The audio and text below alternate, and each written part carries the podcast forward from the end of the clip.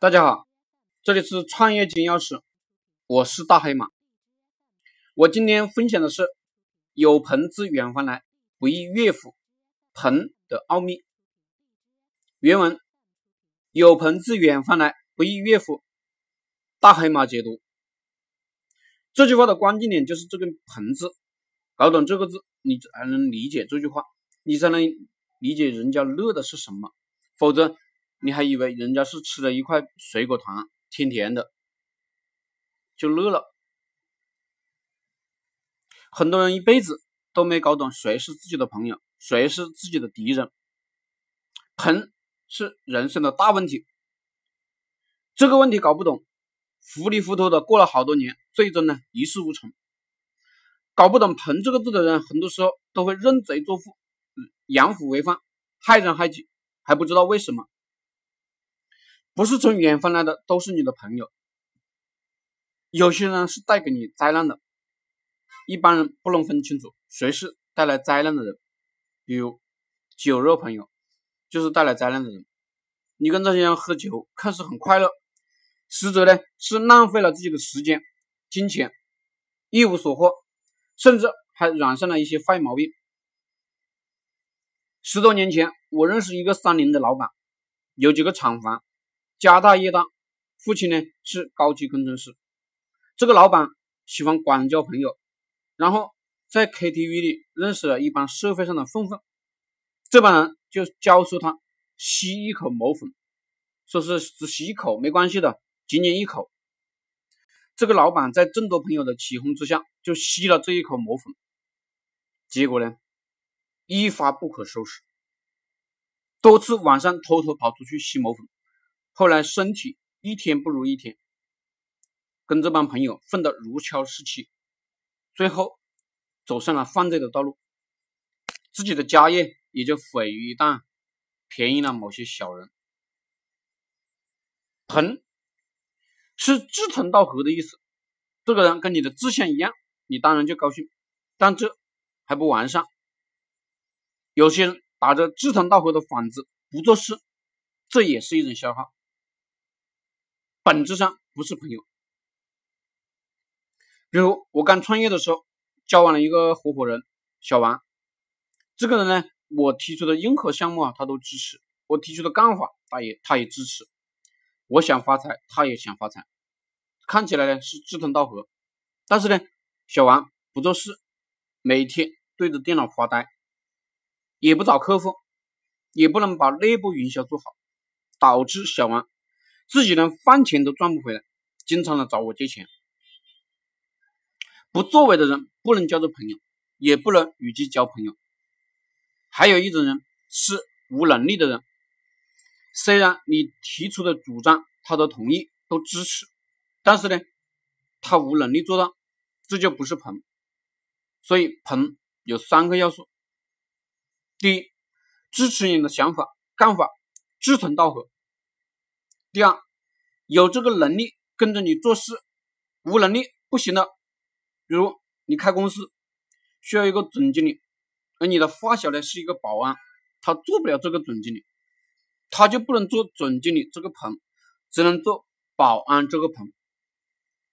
三，这个棚有了能力，能力还不能偷懒，必须勤奋跟着你干活实践，因为我们知道事情是干出来的。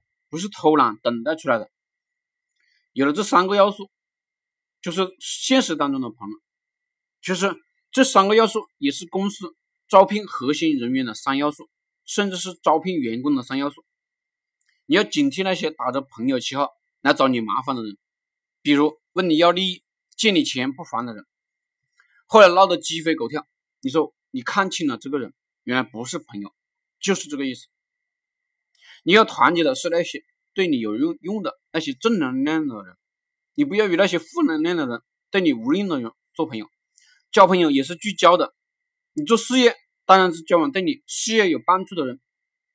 显然，真正聪明的人都知道，富人是我们的朋友，团队是我们的朋友，好的书籍是我们的朋友。人生最重要的，读读书与交朋友。当你真正分清楚谁是你的朋友的时候，你就不会对朋友冷漠或者做损害朋友的事情了。当你没有这个概念的时候，你就可能经常做仇者快，亲者痛的事情。比如我刚创业的时候，我有几个兄弟赚钱很厉害，但是呢，我还招聘了十几个员工，这些员工并不怎么赚钱，甚至呢，某种程度上都是亏本的。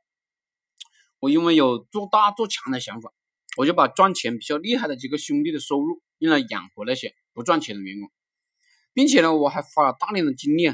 来培训这些不赚钱的员工，以至于对跟着我支持我创业的合伙人都有些冷淡，这都是没有分析清楚谁是我们真正的朋友的结果，导致了认贼作父。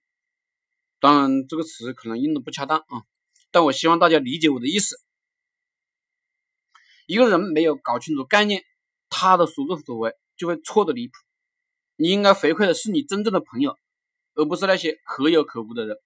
甚至是给你带来损失的人，这损失包括金钱、时间、精力、情感的损失。你的眼中不能只有金钱损失这一项。如果你分不清楚这一点，那些真正的朋友就会远离你，而那些敌人呢，也会在你这里把所有的价值吸收干净了，也远离你，你就会成为一个孤家寡人。你很难把朋敌人变成朋友，不要有这个圣母心态。你的女人。也并不一定是你的朋友，比如某个女明星嫁给一个富豪，每天就是买买买，把这个富豪给买破产了。当然，这个女明星长得很漂亮，手段呢高明，连续嫁了两个富豪，随后这两个富豪也在这个女明星的买买买下面破产了。这是一个真实的故事，我不点名，但是呢，你们经常看八卦新闻呢，应该能找到。那个原型，同理，你的儿子、父母、发小、你的闺蜜也不一定是朋，主要是看他们给你带来了生命中不可承受之重，还是给你人生带来了非凡飞跃，还是动力。我习惯性把一个人看成一个能量体，也就是给你带来正能量的是朋，带来负能量的呢是敌。有时候我们人是麻木的。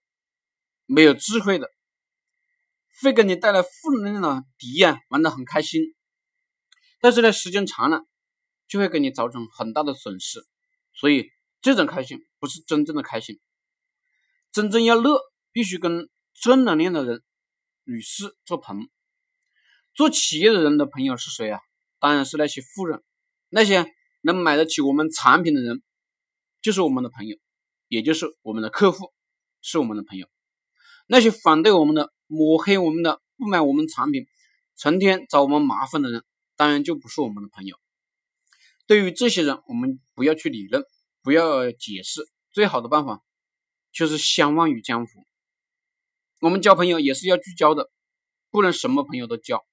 比如，我认识一个很有财富的土豪，这个土豪啊，经常的找我聊天，他又不做事业，因为他爸爸的公司很大了。